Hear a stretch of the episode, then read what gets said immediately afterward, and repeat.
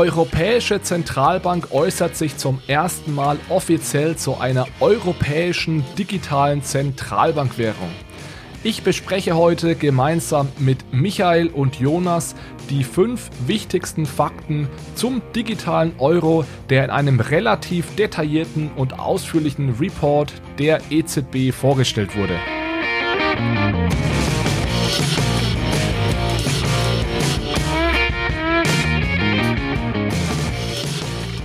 Hallo zusammen und herzlich willkommen zu einer neuen Episode von Bitcoin, Fiat und Rock'n'Roll. Hier geht es um digitale Währungen, um unser aktuelles Geldsystem und um die großen Fragen rund um das Thema Geld.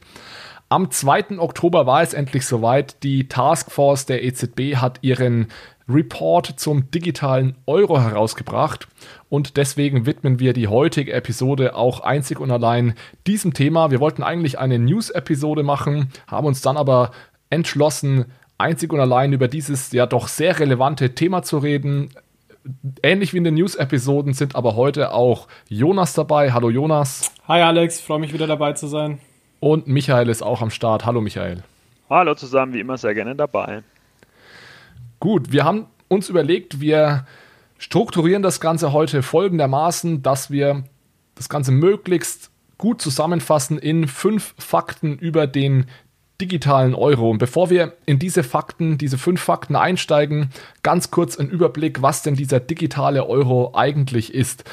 Der digitale Euro ist eine digitale Zentralbankwährung, die eventuell ausgegeben werden würde von der EZB Ihr merkt schon, ich spreche im Konjunktiv, denn es wurde noch nichts beschlossen. Aber sollte dieser digitale Euro kommen, dann würde es sich um eine ja neue und im Endeffekt dritte Form des Zentralbankgeldes handeln. Es bestehen ja schon zwei Formen des Zentralbankgeldes, die gibt es heute schon. Das ist einmal das Bargeld und einmal Zentralbankreserven. Und wenn du diesen Podcast hier schon seit längerem hörst, dann weißt du auch genau, was der Unterschied ist zwischen Zentralbankgeld und anderen Geldformen in unserem Geldsystem, allen voran natürlich dem, dem Buchgeld, das von Banken ausgegeben wird, ist es beim Zentralbankgeld eben so, dass das direkt von der Zentralbank kommt. Und auch dieser digitale Euro würde direkt von der Zentralbank kommen. Im Vergleich zum Bargeld und den Zentralbankreserven hätte dieser digitale Euro allerdings einige Vorteile, denn Reserven sind ja im Endeffekt nur zugänglich für Banken. Das heißt, Zentralbankreserven können nur von Banken gehalten werden und Bargeld kann zwar von jedem gehalten werden, das ist aber nur physisch oder analog verfügbar. Ja, und dieser digitale Euro, der würde also die Vorteile dieser Reserven und des Bargeldes verbinden, denn er wäre auf der einen Seite digital und auf der anderen Seite eben unbeschränkt zugänglich für alle Wirtschaftsteilnehmer. Also ganz einfach gesagt wäre der digitale Euro eine Art digitales Bargeld, das also zusätzlich zu physischem Bargeld und diesen Zentralbankreserven existieren würde. Jonas, vielleicht kannst du uns ganz kurz einen Überblick geben, wie es denn zu diesem Report der EZB kam und das vielleicht auch ein bisschen einordnen, wie denn die Europäische Zentralbank und dieser digitale Euro so im Vergleich zu anderen Projekten steht, die rund um die Welt auch gerade noch am, am Laufen sind. Sehr gerne, Alex. Also CBDCs sind aktuell wirklich ein sehr, sehr heiß diskutiertes Thema. Laut der Studie der Bank für internationalen Zahlungsausgleich beschäftigen sich derzeit 80 Prozent der Zentralbanken mit einer möglichen Einführung einer CBDC, also fast alle. Vorreiter sind hier vor allem China. Du, wenn du den Podcast sehr aufmerksam hörst, dann wirst du dich an vergangene Episoden erinnern, wo wir das äh, diskutiert haben. Und auch kleinere Inselstaaten wie die Bahamas oder die Barbados. Und zuletzt, ich würde vielleicht sagen, in den letzten anderthalb Jahren hat doch die EZB merklich die ähm, Bemühungen rund um CBDC ähm, intensiviert, hat ein paar Publikationen dazu veröffentlicht, hat auch eine externe Taskforce eingerichtet bzw. ist mit beigetreten, wo sie zusammen mit anderen Zentralbanken CBDCs analysiert und auch mögliche Use Cases aufzeigt und hat eben auch ähm, ja vor gar nicht allzu langer Zeit diese interne CBDC Taskforce ähm, gegründet, von der Alex gerade schon etwas erzählt hat. Und genau diese Taskforce war es, die jetzt am 2. Oktober das lang ersehnte ähm, Papier, den Report zum digitalen Euro oder einer Euro CBDC veröffentlicht hat. Worum geht es in diesem Bericht? Ganz kurz, in dem Bericht erläutert die EZB ihre Ansichten und ihre Einstellung zum digitalen Euro. Das heißt, hier ist wichtig zu betonen, dass sich die EZB bislang noch nicht dafür entschieden hat, ob überhaupt jemals ein digitaler Euro kommt. Allerdings hat die ähm, EZB recht ähm, strukturiert und systematisch verschiedene Szenarien definiert, ähm, wann die EZB einen digitalen Euro emittieren würde. Und ähm, dazu gehört zum Beispiel, dass äh, die Bargeldnachfrage als Zahlungsmittel am Point of Sale weiter stark zurückgeht oder auch zum Beispiel, dass Nicht-Euro-Zahlungsformen immer mehr an Bedeutungen gewinnen. Also konkret hier noch keine Entscheidung gefallen. Allerdings möchte die EZB bereit sein. Das heißt konkret sagt Präsidentin Lagarde im Forward, um, ähm, looking ahead, we need to be ready to introduce a digital euro shall the need arise. Und wenn tatsächlich diese Notwendigkeit ähm, eintreten sollte, dann dafür, genau für diesen Fall, definiert die EZB jetzt Mindestanforderungen, die ein digitaler Euro erfüllen mu muss, um potenzielle ähm, Risiken, zum Beispiel auch für die Finanzmarktstabilität, ähm, zu ähm, umgehen, um diese etwas abzumildern. Das heißt, auch wenn der ganze Report insgesamt noch recht vage geschrieben ist, lassen sich auf jeden Fall erste Tendenzen erkennen, wohin die Reise bei, diesen, ähm, bei diesem möglichen Projekt gehen könnte. Und deswegen möchten wir euch heute auch im Rahmen des Podcasts eben die fünf wichtigsten Fakten zum digitalen Euro ähm, näher vorstellen.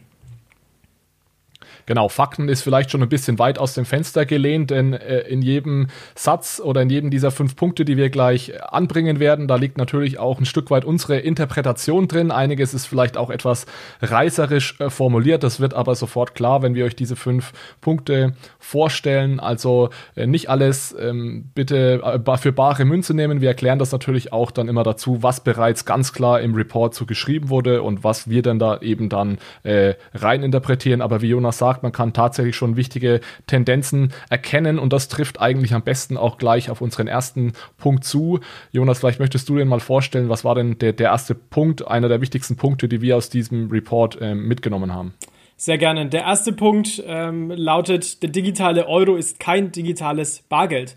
Und das mag jetzt vielleicht auf den ersten Blick etwas überraschend scheinen, weil Alex ja auch in der Einführung eigentlich eine, eine, eine CBDC so definiert hat, dass es eine, ein digitaler Ersatz zu Bargeld werden soll. Und auch die EZB schreibt in dem Report eigentlich auch recht ausführlich, dass es vor allem darum geht, ein digitales Pendant zum Bargeld ähm, zu, zu finden und auf den Markt zu bringen. Ähm, auch hier wieder an die Aufmerksamhörde. Bargeld hat wichtige Eigenschaften, ähm, was Bargeld wirklich auszeichnet. Und dazu gehört zum Beispiel die Form von Bargeld. Das heißt, es ist ähm, ein, ein Token, also es wird nicht auf einem Konto ähm, festgehalten und an Transaktionen festgehalten, sondern es ist ein Bearer Asset, was im Endeffekt nur durch die, durch den Transaktions, durch die Transaktionsdurchführung im Endeffekt den Eigentümer ähm, wechselt. So als erste wichtige D Dimension. Und als zweite wichtige, wichtige Dimension auch, dass Bargeld keinen Zins trägt. Das heißt, es hat einen Zins von null im Gegensatz zu, zu Bankeinlagen. und das sind zwei wichtige Definitionen, die eigentlich ein digitaler Euro erfüllen müsste, wenn er wirklich sehr, sehr nah am physischen Bargeld gehalten sein ähm, soll. Und hier hat sich die EZB bislang nicht dazu committed, sondern hält sich beide Möglichkeiten offen, sowohl was das Design als Token oder als kontobasierte Variante äh, angeht oder auch was den ähm, Zins angeht. Ob am Ende ein Zins gezahlt wird, ähnlich zur Zentralbankreserven oder keiner, wie das heutzutage beim physischen Bargeld ähm, der Fall ist. Ja, aber Jonas, wenn es jetzt kein Bargeld ist, kann ich dann damit nicht zahlen? Also warum ist denn diese Unterscheidung so wichtig? Oder anders gefragt, wenn er dann, wenn der digitale Euro denn dann da sein sollte, kann ich damit dann zahlen oder nicht? Also warum ist, äh, ist jetzt wichtig, ob das digitales Bargeld ist oder nicht? Das ist auf jeden Fall ein guter Punkt und das ist auch ähm, ein Aspekt, den die EZB in dem Report erläutert. Und zwar geht es darum, wird Bargeld oder wird ein, eine CBDC, ein digitaler Euro Legal Tender werden? Ähm, da widmet sich, glaube ich, eine ganze Seite im Report dazu. Und das hängt natürlich aktuell noch von äh, rechtlichen Fragen ab, weil aktuell ist ja vor allem Bargeld, physisches Bargeld, das einzige gesetzliche Zahlungsmittel, ähm, was es praktisch gibt. Allerdings kann man hier, soweit ich das verstanden habe, auch wirklich erwarten, dass, wenn es soweit sein sollte, dass wirklich auch dann Gesetze dahingegen angepasst werden, dass auch mit einem digitalen Euro als gesetzliches Zahlungsmittel bezahlt werden kann. Im Endeffekt geht es ja ein Stück weit darum, die Frage in den Raum zu werfen, wenn die EZB tatsächlich echtes digitales Bargeld erschaffen möchte, sollte sie dann nicht versuchen, möglichst alle Eigenschaften, die das physische Bargeld hat, irgendwie im digitalen Raum zu replizieren. Und dazu gehört eben, wie Jonas sagt, dass es ein Token ist und kein Account. Also es muss möglich sein, einen Token peer-to-peer -peer zu transferieren, ohne dass ich da irgendeinen Intermediär im Hintergrund habe, der dann meine Accounts, also mein Konto äh, überwacht und ausgleicht und so weiter. Äh, genauso auch das Thema Zins hat, hat Jonas erwähnt.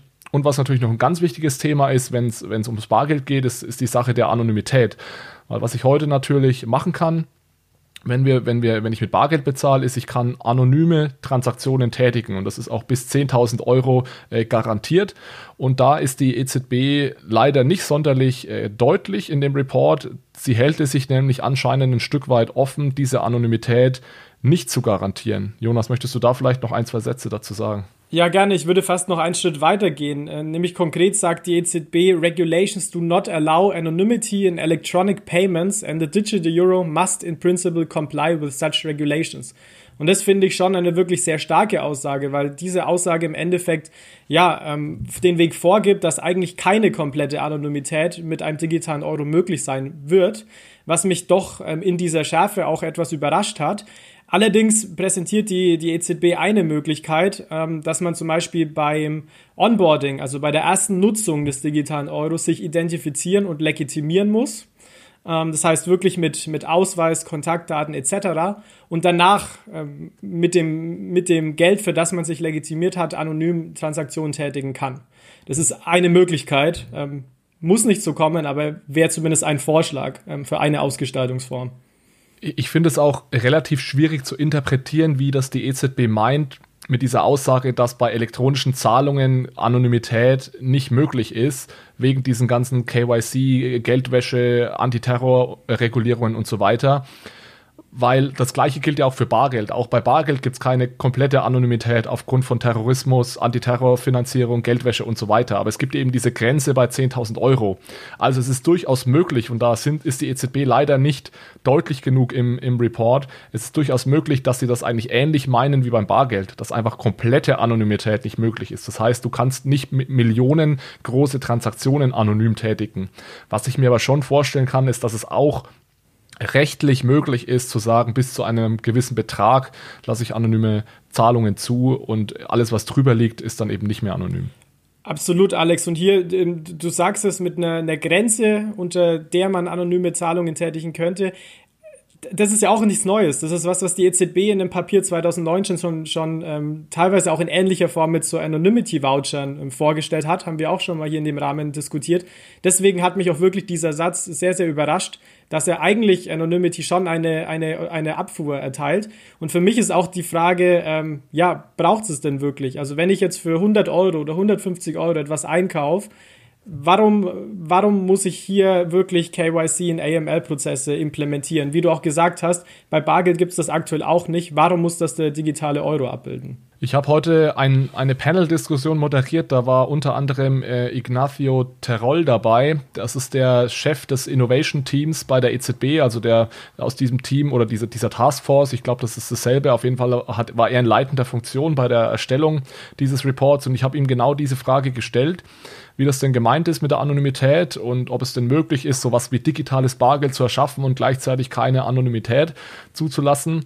Er war da aber in Zentralbanker-Manier relativ vage in seiner Aussage. Also er meinte, hat natürlich gesagt, dass Privatsphäre auch für die Zentralbank extrem wichtig ist und dass man die äh, respektieren möchte und dass es ein ganz hohes Gut ist. Aber natürlich hat er gleichzeitig nicht gesagt, ich committe mich jetzt hier dazu zu sagen, das wird auf jeden Fall anonym sein oder nicht. Ich glaube, wir haben den Punkt an den Anfang gestellt, weil das wirklich ein ganz zentraler Punkt ist. Es, die, so, dieser digitale Euro kann kein digitales Bargeld sein, wenn er nicht äh, zu einem gewissen Grade äh, anonym ist. Ich glaube, da müsste man sich dann wirklich ein neues Wort dafür einfallen lassen, weil dieses digitale Bargeld impliziert ja so ein bisschen, dass wenn dann mal das physische Bargeld verschwindet, dass wir da noch eine digitale Variante haben. Und das wird definitiv nicht der Fall, äh, sobald eben diese Anonymitätsfeatures nicht implementiert sind. Und was hier auch noch äh, wichtig ist als letzter Punkt, Alex, du hast gesagt, wenn Bargeld ähm, verschwindet. Die EZB sagt natürlich auch, dass es hier gar keinesfalls beabsichtigt, physisches Bargeld abzuschaffen oder ähnliches, sondern lediglich eine digitale Variante, ähm, Variante anbietet. Man sieht ja zum Beispiel in Schweden den Prozess, dass Bargeld immer mehr marginalisiert ist. Allerdings ist auch hier nicht von der Zentralbank vorgegeben, dass das abgeschafft wird oder ähnliches. Im Gegenteil, das war eher ein Marktprozess, der sich dann über Jahre hinweg ähm, eingeschlichen hat. Und auch das könnte natürlich in der Eurozone nun folgen, auch angetrieben durch die, ähm, ja, durch das geänderte Zahlungsverhalten durch die Covid-19-Pandemie. Wollt ihr jetzt vielleicht nochmal zusammenfassen, welche Eigenschaften in der momentanen ähm, ja, Gestaltung fehlen, dass der digitale Euro auch digitales Bargeld wäre? Ist es nur die Anonymität? Es ist die Anonymität, das ist das Erste und wahrscheinlich das Wichtigste, dass es da kein klares Commitment dazu gibt. Der zweite Punkt ist, was Jonas am Anfang gesagt hat, es ist kein Token, beziehungsweise es fehlt auch das Commitment zu einem Token. Also ein Geldschein ist ja auch ein Token. Ähm, und der, der dritte Punkt, den ich ehrlich gesagt für nicht allzu wichtig halte, aber es wär, ist auch noch eine Sache, ist das der Zins. Wenn du Bargeld hast, hast du immer automatisch einen Zins von 0%. Äh, bei so einer digitalen Zentralbankwährung plant die EZB anscheinend auch einen Zins einzuführen und der kann natürlich nicht nur positiv, sondern auch negativ sein. Verstanden. Okay, dann lasst uns mal zu dem zweiten Fakt gehen. Zum zweiten Punkt heute, und da geht es um die Programmierbarkeit des digitalen Euros. Der, unser zweiter Fakt heißt, die Programmierbarkeit des digitalen Euros hat keine Priorität für die EZB. Wir haben ja hier in den letzten Monaten oft diskutiert über den sogenannten programmierbaren Euro. Also da geht es im Endeffekt um einen Euro, der als Zahlungsmittel für automatisierte Zahlungen dienen kann in einem, ja, ich sag mal, Blockchain-Umfeld oder Distributed Ledger Technology-Umfeld. Es geht also immer darum, dass ich irgendwo einen Smart Contract habe, der löst automatisiert eine Zahlung aus und diese Zahlung soll dann eben in Euro abgerechnet werden können. Das funktioniert heute noch nicht, beziehungsweise nur in sehr begrenzt über, über Brückenlösungen. Und in Zukunft soll es eben möglich sein, auch den Euro direkt auf die Blockchain zu bringen. Um das ein bisschen konkreter zu machen, ein Beispiel wäre dann, wär dann äh, tokenisierte Wertpapiere. Das heißt, was wir ja jetzt auch schon machen, ist, dass wir Dinge wie festverzinsliche Anleihen auf eine Blockchain bringen oder später dann vielleicht auch mal Aktien oder sogar Dinge wie Häuser Rechte, man kann alles Mögliche tokenisieren und auf einer Blockchain handeln. Und wenn ich ein Wertpapier handeln will, dann muss ich das Wertpapier natürlich auch bezahlen. Das heißt, ich brauche dann auch, nachdem ich das Wertpapier auf die Blockchain gebracht habe, auch den Euro oder das Zahlungsmittel auf der Blockchain. Und das wird immer äh, normalerweise weitläufig programmierbarer Euro genannt. Und ich habe in den letzten Monaten, habe ich ja viele Diskussionen zu dem Thema gehört, auch mit Industrievertretern, und da war, immer so die landläufige Meinung, dass ja alle unsere Probleme rund um diesen programmierbaren Euro gelöst sein werden, wenn wir dann endlich mal die europäische CBDC haben. Äh, wie erwartet ist es aber so, dass die EZB diese Programmierbarkeit nicht sonderlich weit oben auf ihrer Prioritätenliste hat. Also diese ganzen Anwendungsfälle in der Industrie hat die EZB nicht wirklich auf dem Schirm. Dieses Wort Programmierbarkeit fällt genau zweimal auf den knapp 60 Seiten und es ist nicht so, dass die EZB das komplett ausschließt, dass der Euro programmierbar sein könnte, aber ähm, sowohl die Tatsache der Programmierbarkeit auch als die Tatsache, ob denn dieser Euro mal auf einer Blockchain laufen wird, die lässt man aktuell noch völlig offen und meine Interpretation ist auch, dass es keine sonderlich große Relevanz hat in den Diskussionen äh, innerhalb der EZB. Aber würde das nicht bedeuten, dass Anwendungsfälle in, in der Industrie, ähm, also Stichwort Internet of Things, dann eingeschränkt oder nicht möglich sind, was ja eigentlich einen Wettbewerbsvorteil dann für Europa bedeuten könnte? Also es ist eher ein Wettbewerbsnachteil vermutlich. Genau, also wenn es nicht kommt, ja. Wenn es nicht kommt, ja, genau. Äh, ab, absolut. Jetzt ist natürlich, äh, also mein Gefühl ist, dass die Einstellung der EZB ist, dass es nicht unser Mandat, so eine Art von Geld zur Verfügung zu stellen, weil unser Mandat, Mandat ist natürlich in erster Linie mal Preisniveaustabilität und dann einfach ein sicheres, funktionierendes Zahlungssystem zur Verfügung zu stellen. Und ich glaube, die EZB nimmt so ein bisschen die Position ein, diese ganze Programmierbarkeit, das ist was, worum sich der Privatsektor kümmern sollte. Das ist nicht unsere Aufgabe. Wir stellen hier das Basisgeld und der Privatsektor kann dann äh, obendrauf Programmierbarkeit und so weiter bauen. Genau, also ich glaube auch, dass hier das Mandat an erster Stelle steht und man es natürlich auch zu einem gewissen Grad verstehen kann, dass solche Use Cases der Industrie und auch mit dem programmierbaren Geld nicht unbedingt im Fokus steht. Allerdings hat mich dann dennoch überrascht, dass eigentlich als erster Punkt im Papier wirklich lang darüber geredet wird, ähm, dass man doch innovativ sein möchte und auch innovative Zahlungssysteme im Privatsektor praktisch unterstützen möchte. Und das ist was für mich, was eigentlich nach diesem Aspekt der Programmierbarkeit und auch der Blockchain irgendwie schon fast schreit. Deswegen, nachdem ich diese Passagen gelesen habe, war ich dann doch, ähm, doch enttäuscht, dass, dass der Programmierbarkeit hier so wenig Platz eingeräumt wird. Wenn ich mich an vergleichbare Publikationen erinnere, zum Beispiel das Papier der Bank of England aus dem März, da war es ähnlich. Da hat, hieß es auch, es wird abgewogen, ein zentrales und ein dezentrales System, aber es war, glaube ich, eine Seite oder eine halbe Seite über die Programmierbarkeit drin. Das heißt, für mich, ich hoffe, dass es nicht so ist, aber schien es in dem Report so, dass es wirklich auch also wirklich gar keine Rolle spielt. Vielleicht, dass man sich auch noch nicht so im Detail damit ähm, auseinandergesetzt hat. Aber ich hoffe jetzt wirklich, dass als nächster Schritt die EZB auch verschiedene Varianten ausprobiert, wo eben auch eine DLT-basierte Variante dazugehört, wo man dann auch programmierbare Token und programmierbare Zahlungen am Ende auch zur Verfügung hätte. Aber wäre es nicht im Interesse der EZB, äh, genauso ihr Mandat zu erweitern, um halt nicht nur für Preisstabilität ähm, zu sorgen, ähm, sondern halt auch dann in diese Innovationsschiene reinzugehen, ja, um halt ähm, ähm, Anwendungsfälle für IoT durch Programmierbarkeit zuzulassen. Also Sie, Sie können ja Ihr Mandat wahrnehmen, aber es auch erweitern. Also das wäre doch auch interessant für die Bank, oder? man könnte es natürlich machen und die EZB reviewt ja gerade ihre geldpolitische Strategie. Vielleicht wird sowas ja als nächstes, äh, als nächstes mitkommen. Nee, ich bin da, bin da weniger optimistisch. Ähm, ich meine, das Mandat ist auf Preisniveau Stabilität festgelegt. Ähm, auch das bedarf aktuell genug, genug Arbeit, wenn man so, so will, und äh, genug geldpolitische Maßnahmen. Also ich glaube, es würde zum aktuellen ähm, Zeitpunkt auch im Hintergrund der, der ähm, Covid-Krise jetzt, ähm, dass man wirklich sich auf das Mandat erstmal konzentrieren sollte, vielleicht die Strategie reviewt, ähm, wie man dieses Ziel erreicht, aber jetzt aktuell zumindest keine neue Diskussion über ein neues Mandat ähm, anleiert. Also ich sehe das auch kritisch, dass also die EZB kann sowieso selbst ihr Mandat nicht erweitern und ich finde es eigentlich erstmal gut, dass sie ihr Mandat auch eher konservativ auslegt und jetzt nicht sagt, das ist unsere Aufgabe hier programmierbares Geld zur Verfügung zu stellen. Mich wundert das auch ehrlich gesagt überhaupt nicht, dass die EZB das genauso interpretiert und deswegen hat mich dahingehend dieser Report auch kein bisschen überrascht ich glaube, man muss die EZB verstehen, die sieht ihre Rolle darin, sich um die Regulierung zu kümmern, um die Supervision, um wie gesagt diese Basisgeldmenge zur Verfügung zu stellen. Und alles, was Innovation anbelangt, was Kontakt mit der Industrie, mit dem Endkunden anbelangt, das hat schon eh und je, darum hat sich schon eh und je der, der Privatsektor gekümmert. Und das kann der Privatsektor auch besser als die EZB. Und genau das, was ich jetzt gesagt habe, davon war ich auch noch 100% überzeugt vor, vor fünf, sechs Wochen ein Punkt lässt mich ein bisschen zweifeln und der bringt mich auch ein bisschen näher zu dem, was du gerade gesagt hast, Michael. Ich bin nämlich aktuell noch skeptisch, ob das der Privatsektor wirklich alleine hinbekommt, dieses programmierbare Geld auf die Beine zu stellen. Und da gibt es nämlich zwei große Probleme. Wenn wir so eine programmierbare Währung zur Verfügung stellen wollen als Privatsektor, sagen wir mal Banken oder auch sonstige Intermediäre, dann muss muss dieser Token, den wir ausgeben, der muss zwei Eigenschaften haben, damit das alles funktioniert. Dieser Token, der vom Privatsektor ausgegeben wird und der dann programmierbar ist und der sich dann programmierbarer Euro nennt, der muss erstens fungibel sein und zweitens interoperabel. Und lasst mich ganz kurz erklären, was ich damit meine. Fangen wir mal mit interoperabel an, weil das die, die, die einfache Eigenschaft ist.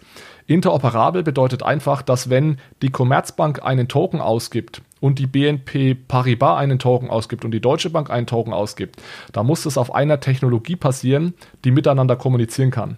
Das muss jetzt nicht notwendigerweise exakt die gleiche Blockchain sein, auch wenn das natürlich der Idealfall wäre, aber es müssen zumindest DLT-Technologien sein, die interoperabel sind, damit eben der Deutsche Bank-Token auch an einen Kunden der Commerzbank und einen Kunden der BNP Paribas gesendet werden kann oder ausgetauscht werden kann. Also diese technische Interoper Interoperabilität, nenne ich es mal, die ist extrem wichtig.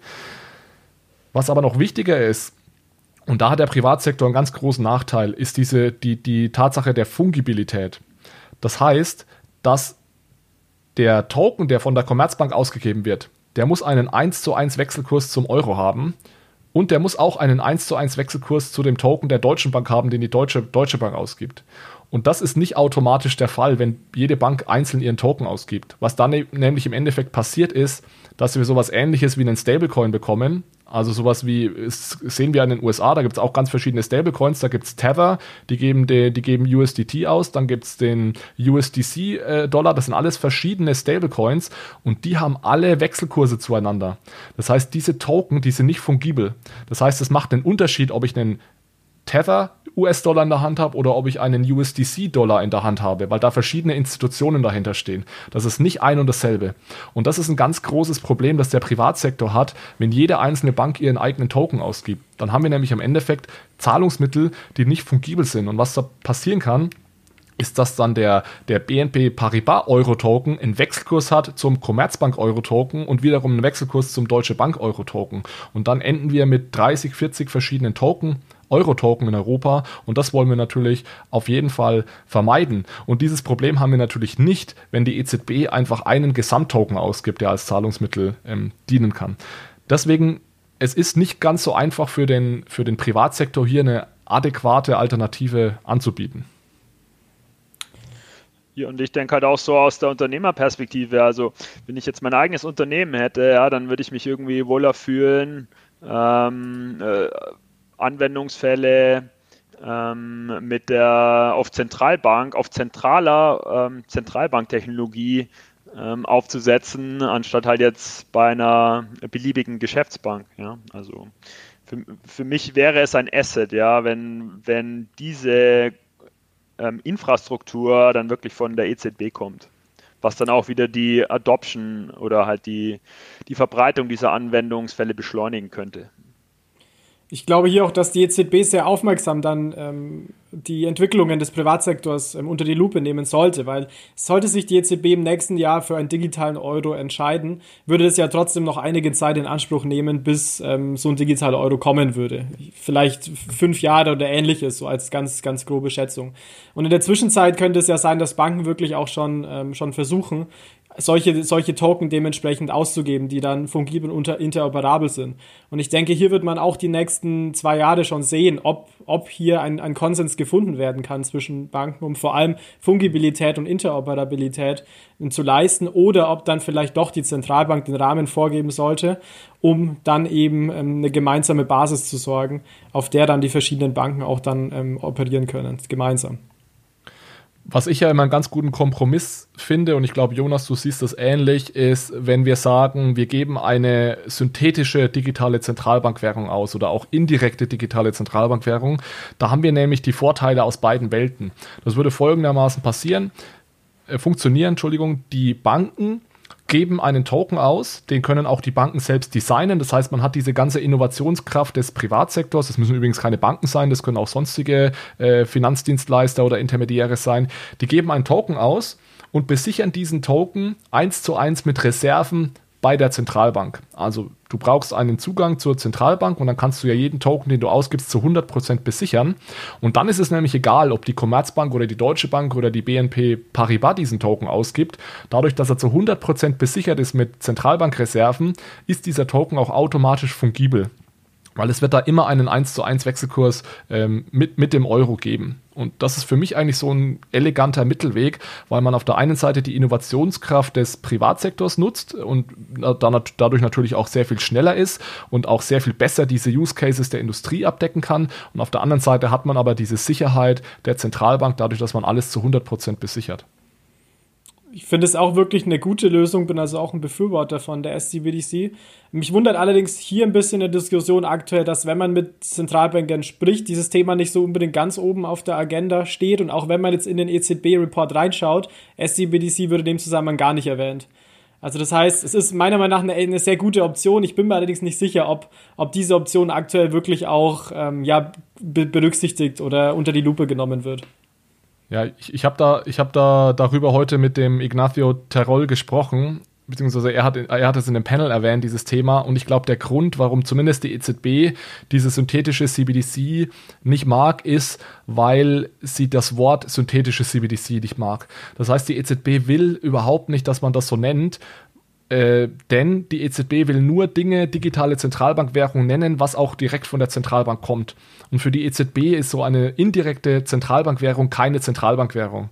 Das heißt, ich glaube, wenn wir anfangen, das Ganze Stablecoin zu nennen, weil das ist es im Endeffekt ja auch, ja, das ist ein Stablecoin, der einfach mit Reserven besichert ist, dann wäre das schon wieder ich denke, ein bisschen, bisschen würde das freundlicher aufgenommen werden äh, von der EZB. Mein, mein Gefühl jetzt aus den Gesprächen, die ich hatte, äh, auch mit anderen Leuten von der EZB, dass es eher so ein bisschen um das Wording hier geht, dass sie nicht wollen, dass man da, dass da Verwechslungen vorkommen zwischen einem Stablecoin, der von Banken ausgegeben wird und nur mit Reserven gedeckt wird, und echten, echten digitalen Zentralbankgeld. Gut, wollen wir mal zum dritten Punkt gehen von heute. Sehr gerne. Und zwar ist unser dritter Punkt, der digitale Euro ist auch offline nutzbar. Ähm, hier wird ein sehr interessanter Aspekt, zumindest von der EZB im Raum ge geworfen. Also hier bei dem Aspekt möchte ich vielleicht auch dazu sagen, dass das noch nicht in Stein gemeißelt ist, aber dass es uns meiner Meinung nach eine, eine recht ähm, ja, wahrscheinliche ähm, Ausgestaltungsform sein wird. Und zwar sagt die EZB in dem Report, dass ein Ziel des digitalen Euros auch ist, die Resilienz zu erhöhen. Was bedeutet das konkret, wenn man ähm, irgendeine Art von Krise oder Katastrophe hat, wo das Internet ausfällt, zum Beispiel Natur Naturkatastrophen und so weiter, soll der digitale Euro trotzdem transferiert werden können. Das ist, denke ich, ein ganz wichtiger Baustein, weil wenn man sich heute Cash anschaut, dann kann Bargeld natürlich jederzeit ähm, transferiert werden können. Allerdings schaut es bei einer Banküberweisung schon anders aus, weil dafür wird für Online-Banking wird Internet benötigt. Für die Banküberweisung über die Bankfiliale muss man erstmal hingehen. Das heißt, hat eine Öffnungszeit und sie muss dann noch verarbeitet werden. Das heißt, hier ist man dann auch sehr stark vom Internet ähm, abhängig. Das heißt, hier ist meiner Meinung nach wäre das ein wichtiger Schritt und richtiger Schritt, auch eine Offline-Lösung anzubieten. Zum Beispiel hat die EZB in dem Report ähm, die Idee ausgegeben, dass man sogenannte Pre-Funded Accounts haben könnte. Wie könnte das ausschauen? Zum Beispiel könnte man einen Offline-CBDC-Account haben und einen ähm, Online-CBDC-Account. Das heißt, man könnte sich von diesem Online-CBDC-Account auf den Offline-Account ähm, jederzeit Geld, Geld überweisen, zum Beispiel ähm, 100 Euro und könnte diese 100 Euro dann eben auch offline transferieren. Zum Beispiel eben von Handy zu Handy oder ähm, am Point of Sale dann ganz einfach auch ohne, ähm, ohne Internetverbindung.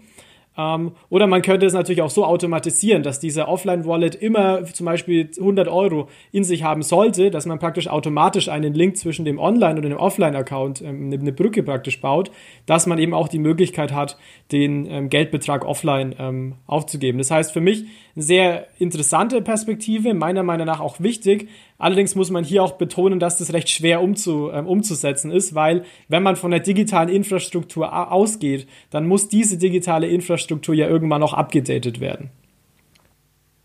Also es geht hier eher darum, dass es zeitweise mal offline ist, das System, aber nicht äh, über, über längere Zeit. Das war, war mein Verständnis. Genau. Mich hat es ehrlich gesagt gewundert, dass da die, dass, dass diese Eigenschaft gefragt ist. Das hat mich nicht gewundert. Was mich gewundert hat, ist, dass so viel Fokus auf diesem Thema lag. Also es war, wurde ja wirklich ausführlichst diskutiert und auch, auch betont. Ich meine, es deckt sich natürlich ganz gut mit dem generellen Mandat der Zentralbank, dass es ja hier darum geht, ein resilientes Zahlungssystem zur Verfügung zu stellen. Und das ist eben noch viel, viel wichtiger als irgendwelche anderen Dinge wie Programmierbarkeit. Also deswegen ist es dann auch wieder, wieder verständlich. Und das bringt meiner Meinung nach auch diese, dieses ganze Projekt wieder ein bisschen näher an das eigentliche Bargeld dran, dass man eben auf, auf so eine Eigenschaft dann so großen Wert legt.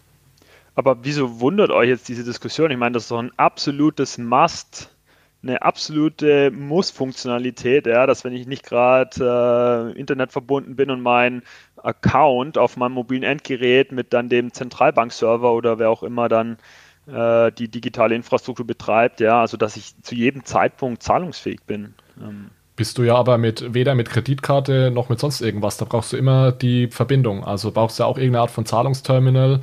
Du kannst äh, offline nicht mit Kreditkarten oder mit EC-Karte oder so bezahlen. Also es ist jetzt nicht so, als wäre das was, was völlig normal ist. Das einzige richtige Offline-Zahlungsmittel ist Bargeld aktuell. Hm. Oder eben wie Jonas meint, dass es wirklich sowas wie eine Geldkarte gibt, die du aufladen kannst. Ja, genau. Ab Genau, aber also das sind ja dann die, die Einzelhändler, die dann die Internetverbindung sicherstellen, aber es muss ja schon möglich sein, dass ich dann, selbst wenn ich gerade kein mobiles Internet habe, äh, in dem Moment mit, der, mit dem digitalen Euro zahlen kann, wenn ich als Konsument äh, nicht mit dem Internet verbunden bin. Das stimmt, ja. Und die optimale Welt der EZB wäre eben dann auch, wenn dein Internet ausfallen würde und auch das Internet vom, vom Einzelhändler, dass man eben auch dann noch ähm, Transaktionen tätigen kann. Und ich gebe dir recht, ich finde es auch eine wichtige Eigenschaft. Allerdings ist das auch ein Punkt, der bisher meiner Meinung nach in dieser CBDC-Debatte insgesamt auf globaler Ebene ein bisschen untergegangen ist. Weil der Aspekt war wirklich, als ich den gelesen habe, war das so ein, so ein bisschen so ein Wow-Effekt, wo ich mir dachte, ja, das ist wirklich wichtig, aber warum wurde da bislang noch nicht so im Detail drüber ähm, drüber geredet. Okay, wollen wir zum nächsten Punkt gehen?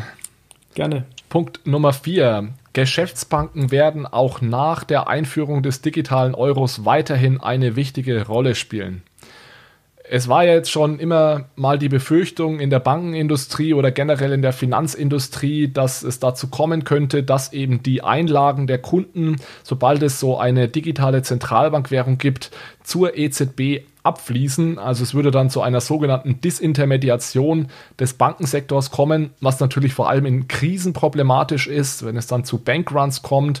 Die Idee ist ganz einfach, dadurch, dass natürlich das Geld bei der Zentralbank, also die, der digitale Euro, der ist völlig risikolos.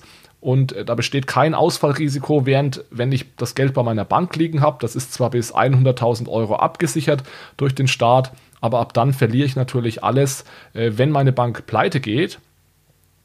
Es ist jetzt aber so, dass die EZB Maßnahmen einführen will, um genau diesen Mittelabfluss aus dem Bankensektor zu verhindern. Es gibt da verschiedene Möglichkeiten. Man kann entweder sagen, ich deckel einfach das Guthaben, das jeder bei mir als Zentralbank halten darf. Eine andere Möglichkeit ist dann, dass man so eine Art Strafzins einfü einführt. Das heißt, ab 2000 Euro, jeder zusätzliche Euro ist dann beispielsweise negativ verzinst. Da gibt es also verschiedene Möglichkeiten. Fakt ist einfach, es ist der EZB sehr wichtig, dass Banken auch in Zukunft noch eine wichtige Rolle spielen in diesem ganzen System. Grund ist derjenige, den wir auch schon diskutiert haben. Die Zentralbank sieht sich eben selbst eher in der Rolle des Regulators, des Bereitstellers einer Basisinfrastruktur, aber diese komplette Schnittstelle zum Kunden, die soll eben von Banken verwaltet werden. Das heißt, Banken sollen den digitalen Euro verteilen, die sollen äh, Kundenapplikationen bauen, die sollen das Onboarding der Kunden übernehmen, diesen ganzen Know Your Customer Prozess. Äh, Banken sollen sich darum kümmern, dass Geldwäsche und Antiterrorrichtlinien eingehalten werden und so weiter. Also diese komplette Innovation auch, das kommt alles aus dem Privatsektor. Das ist also im Endeffekt eine Public-Private Partnership, in der jeder Sektor, also der öffentliche und der private Sektor eben seine Stärke ausspielen soll. Ja, aber jetzt mal ganz ehrlich, wenn ich so an die deutsche Sparkasse denke, ja, also ich, ich glaube, die können nicht mal die Entwicklergehälter zahlen, äh, um sowas auf die Beine zu stellen. Also achtet ihr das als realistisch oder bin ich da jetzt so bankenfeindlich? Also ich habe einen, ich habe einen, ähm, einen Kollege von mir, ich weiß gar nicht, ob ich das hier schon mal erzählt habe, ich glaube in irgendeiner Episode habe ich das schon mal erzählt. Ein Kollege von mir, der arbeitet bei der Bundesbank und die Bundesbanker, die deutschen Bundesbanker sind die einzigen Menschen in Deutschland, die direkt ein Konto bei der Zentralbank halten dürfen. Und er hat mir also erzählt, dass das die absolute Katastrophe ist. Also das sieht aus wie in den 90er Jahren. Das ganze Nutzerinterface und so, es funktioniert nicht, man kann eigentlich nichts damit machen und so weiter. Das heißt, wenn es wirklich, wenn du sagst, dass die Sparkasse eventuell die Entwickler nicht bezahlen kann, um diese Produkte zu entwickeln, dann möchtest du dir gar nicht überlegen, was passiert, wenn wir diese Entwicklungsarbeit äh, zur Zentralbank verlagern, weil das ist natürlich überhaupt nicht die Stärke einer Zentralbank, irgendwie intelligente Endlösungen für Kunden zu bauen. Das sind alles Dinge, die aus dem Privatsektor kommen. Ja, richtig, aber wenn die EZB den Innovationshunger hätte, ja, dann wären natürlich schon mit Dingern zu starten im Hintergrund äh, Mittel zur Verfügung, die jetzt eine, eine Geschäftsbank nicht mobilisieren könnte ist eben die Frage, ob du das willst. Ja, dann gibt es mhm. eben, mich erinnert das so ein bisschen an, an den Sozialismus, dann gibt es eben eine Staats-App, mhm. mit der du bezahlen kannst und das ist auch die einzige. Und ich glaube, dass Innovation, und das sieht übrigens auch die EZB so, besser funktioniert im Wettbewerb und dass wir da im Endeffekt bessere Produkte bekommen, als wenn wir das irgendwie alles zentralisieren und, und durch den Staat regeln lassen. Ja, Alex, du hast ja noch angedeutet, dass es äh, partout nicht eine Bank sein muss, die äh, sowas auf die Beine stellt. Wo seht ihr da die Rolle der großen Technologiekonzerne? Äh, etwa Google oder Amazon, äh, können die solche Anwendungsfälle auch realisieren? Auf jeden Fall. Ich meine, der einzige, einzige Punkt hier ist eben, wollen die zur Bank werden? Weil das ist natürlich, wenn ich sage, es können auch nicht Banken machen, dann heißt, habe ich damit ähm, aber nicht gemeint, dass es, ähm, dass du da keine Banklizenz brauchst. Damit habe ich gemeint, dass es eben sowas wie Big Tech Unternehmen sein können, aber sie brauchen eben trotzdem eine Banklizenz. Das heißt, um jetzt sowas wie eine äh, indirekte Zentralbankwährung zur Verfügung zu stellen, worüber wir ja vorhin gesprochen haben, da brauchst du den Zugang zur äh, Zentralbank. Wenn es jetzt hier darum geht, intelligente Nutzung oder Endlösungen für den Kunden zu bauen, dann glaube ich, können da Big Techs eine ganz, ganz große Rolle spielen, aber wahrscheinlich auch immer in Zusammenarbeit äh, mit den Banken, weil ich vermute, dass die meisten Big Techs aktuell noch keine Lust haben, sich in dieses Bankgeschäft zu begeben und jetzt nicht irgendwie, weil sie es nicht können, sondern weil die Margen da so klein sind und es so viele Low-Hanging Fruits noch gibt für die Big Tech-Unternehmen, dass sie, glaube ich, aktuell lieber dann mit Banken zusammenarbeiten und die Schnittstelle dann zum Kunden dominieren und da sehr, sehr viel mehr Geld verdienen können, als wenn sie das ganze Banking-Backend jetzt versuchen nachzubauen, weil da sind die Margen deutlich kleiner. Ich glaube auch, dass es am Ende so ein bisschen Zusammenspiel werden könnte, weil die Big Techs einfach wirklich gut sind bei der Kundenfreundlichkeit, äh, Benutzerfreundlichkeit vor allem, auch den Schnittstellen zum Kunden. Allerdings glaube ich, dass Banken wirklich gut dahingehend da sind, so eine Zahlungsinfrastruktur wirklich aufzubauen, das heißt, die zu, das zu verteilen, weil das ist das Ganze, was sie mit Bargeld praktisch die, die, die ganze Zeit schon auch, auch machen. Klar, ist ein bisschen anderes System, aber geht zumindest in eine ähnliche Richtung und auch was KYC angeht. Ähm, klar, es gibt ab und zu auch, auch ähm, Skandale in die Richtung, aber trotzdem sind Banken da wirklich sehr erfahren in diesen ganzen Prozessen. Das heißt, wenn Big Tech das machen sollte, wüsste ich nicht, ob sich das wirklich auf Dauer auch, auch, auch lohnen sollte, weil die Margen wahrscheinlich nicht so groß sein werden. Allerdings können für Banken das dann auf jeden Fall ähm, lukrativ sein. Wobei Banken das natürlich nicht so toll finden, wenn sie jetzt plötzlich den Kontakt zum Kunden verlieren. Aber da sehe ich wirklich die, die ganz große Gefahr, die von den Big Tech Text kommt.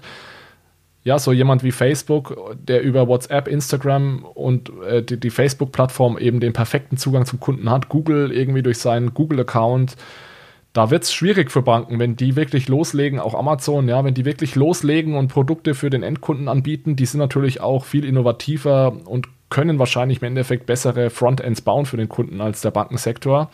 Und ja, das ist in meiner Meinung nach eine der größten Herausforderungen für die Banken heutzutage, dass sie da nicht in den Hintergrund gedrängt werden und dann nur noch Service Provider sind und das Backend mehr oder weniger verwalten. Gut, wollen wir dann zum fünften Punkt weitergehen oder habt ihr noch Aspekte? Nein, lass uns gerne weitergehen. Perfekt, dann gehe ich zu Nummer 5, unser letzten, ähm, ja, letzten Punkt des Reports, den wir als besonders wichtig oder auch als wichtig erachten, und zwar ist, dass der digitale Euro wird weltweit zur Verfügung stehen. Das klingt jetzt vielleicht am Anfang für dich nicht so sehr überraschend, allerdings hat es meiner Meinung nach schon wirklich sehr ja, große Implikationen. Ähm, so sagt die EZB eben in dem Report, dass es sehr wahrscheinlich ist, dass auch, sollte ein digitaler Euro kommen, Personen außerhalb der Eurozone Zugang ähm, zur CBDC haben ähm, können. Wenn man aktuell ein bisschen sich die, die aktuellen CBDC-Projekte weltweit anschaut, dann würde ich sagen, ist es so ein bisschen so eine 50-50-Aufteilung. Das heißt, teilweise kann man da als, ähm, als eben ausländischer Bürger darauf zugreifen und damit Transaktionen tätigen. In 50 Prozent der Fälle wahrscheinlich nicht. Ähm, in China ist man sich ja auch, das haben wir auch schon mal diskutiert, ja, wird auch dieser, dieser Zugang für Ausländer so ein bisschen als, als Pro-Punkt ähm, des DCEP-Projekts gesehen, weil man da einfach die geopolitische Bedeutung des Yuan einfach auch ähm, deutlich stärker, äh, stärken kann.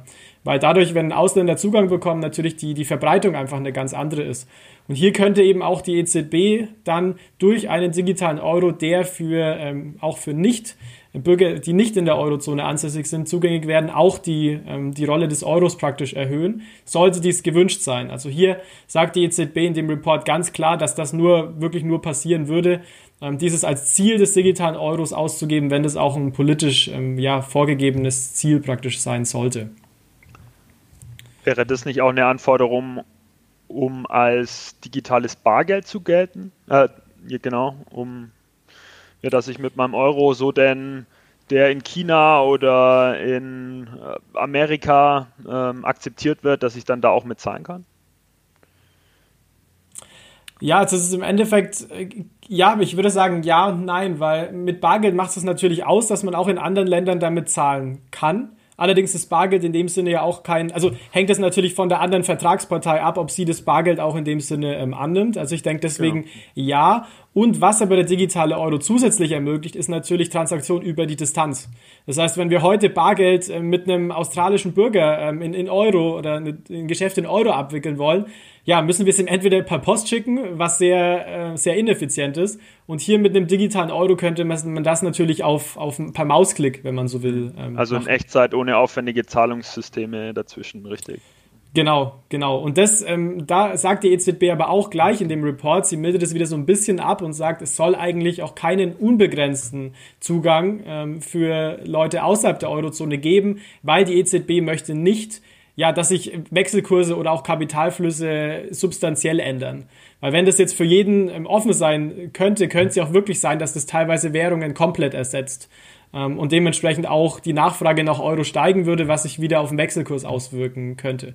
Und das ist was, wo die EZB gleich sagt, wir werden das vermutlich etwas ähm, ja wieder einschränken, aber es ist zumindest oder es soll zumindest laut dem Papier möglich sein, dass man zumindest bis zu einem bestimmten Betrag oder zu einer bestimmten Beschränkung dann auch als ähm, ja, Bürger außerhalb der Eurozone mit dem digitalen Euro äh, zugreifen kann und auch Transaktionen darin tätigen kann. Aber was ich bei der ganzen Verfügbarkeit immer noch nicht verstehe, ist, ähm, warum macht man es denn nicht jetzt mal isoliert in einem, ähm, in einem Testpilot verfügbar, ja? Also sagen wir in der deutschen Bundesliga oder für alle deutschen Sch äh, Schulen ab 16 Jahre, ja? Also wieso experimentiert man da nicht mehr, sondern schreibt halt jetzt so einen langen Bericht? Ähm, das, das, leuchtet mir noch nicht so ein. Also. Ja, Michi, das ist natürlich eine gute Frage. Also ich denke, die EZB möchte hier nichts überstürzen und sich wirklich erstmal anschauen, ob es einen digitalen Euro braucht und erst wenn diese Entscheidung gefallen ist, den auch wirklich ausführlich zu testen.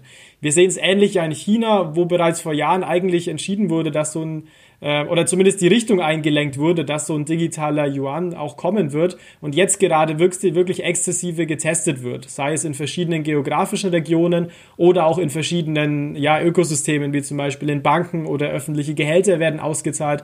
Also ich denke, wir werden das auf jeden Fall sehen, äh, auch relativ zügig dann, wenn die EZB sich entscheiden sollte, einen digitalen Euro auszugeben. Ja, mich erinnert das Vorgehen einfach an das traditionelle Wasserfallmodell, ja, bei dem man im ersten Schritt versucht, alle Anforderungen aus dem Privatsektor, von Konsumenten, von Politikern vollständig zu erfassen und zu dokumentieren, äh, ja, was nachgewiesener, äh, nachgewiesenerweise halt die Projektrisiken und die Projektkosten steigert. Ähm, und auf der anderen Seite, ja, also nicht erst seit meiner Beraterzeit, aber insbesondere seit dieser bin ich halt ein totaler Fan der äh, agilen Methoden geworden, dessen Credo halt immer ist, ja, sofort zu testen. Und dieses Testen äh, scheint, scheint mir momentan zu kurz zu kommen.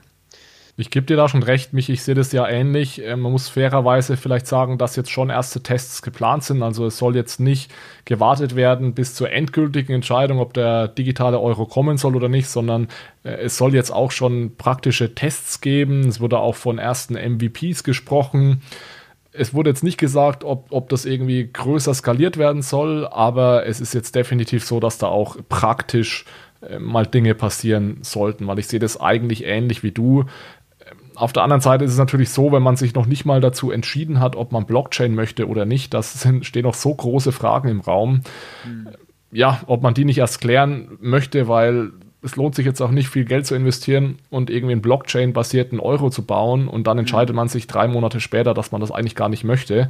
Also ist vielleicht die Kritik auch so ein bisschen dahingehend, wir sind einfach generell sehr spät dran, diese grundlegenden Fragen zu klären. Und vielleicht können wir da noch mal kurz drauf eingehen wie das jetzt so aus, aussehen soll in den nächsten Wochen und Monaten. Es soll jetzt Mitte Oktober, also eigentlich in der, in der nächsten Woche, soll eine Konsultationsphase beginnen, wo man sich dann also Feedback holt aus der Industrie natürlich, aber auch äh, aus dem, ja, von, von Privatleuten. Das erlaubt die EZB ja auch normalerweise, um dann eben noch besser zu verstehen, wo denn die Anwendungsfälle sind und wie so ein, so ein Euro aussehen sollte.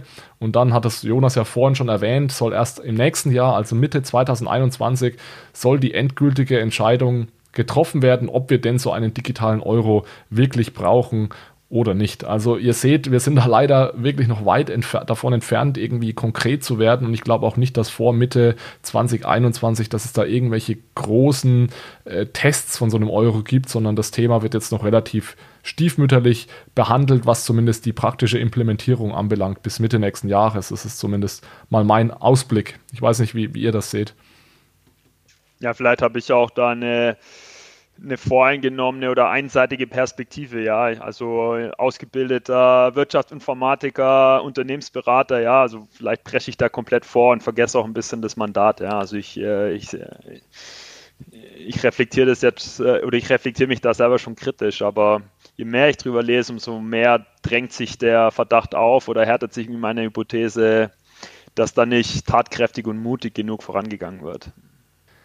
Gut, machen wir mal einen Punkt, würde ich vorschlagen. Mhm. Wenn von eurer Seite keine wichtigen Punkte mehr sind, dann äh, belassen wir es mal dabei. Das war heute ein erster Einblick in den digitalen Euro. Ihr habt es gesehen, es ist noch nichts beschlossen. Es wird viel diskutiert werden in den nächsten Monaten und dann hoffentlich im nächsten Jahr wissen wir dann wirklich, ob der digitale Euro kommen wird. Meine Prognose ist, er kommt auf jeden Fall, in welcher Form auch immer. Da wird es keinen Weg mehr zurückgeben. Wir begleiten das ganze Thema natürlich hier weiterhin dann bedanken wir uns mal an der Stelle bei euch fürs Zuhören. Ich bedanke mich wie immer bei Jonas und Michael für die tatkräftige Unterstützung und wir hören uns dann wieder in zwei Wochen. Macht's gut, bis dahin. Ciao, ciao. Ciao. Ciao zusammen, gute Zeit.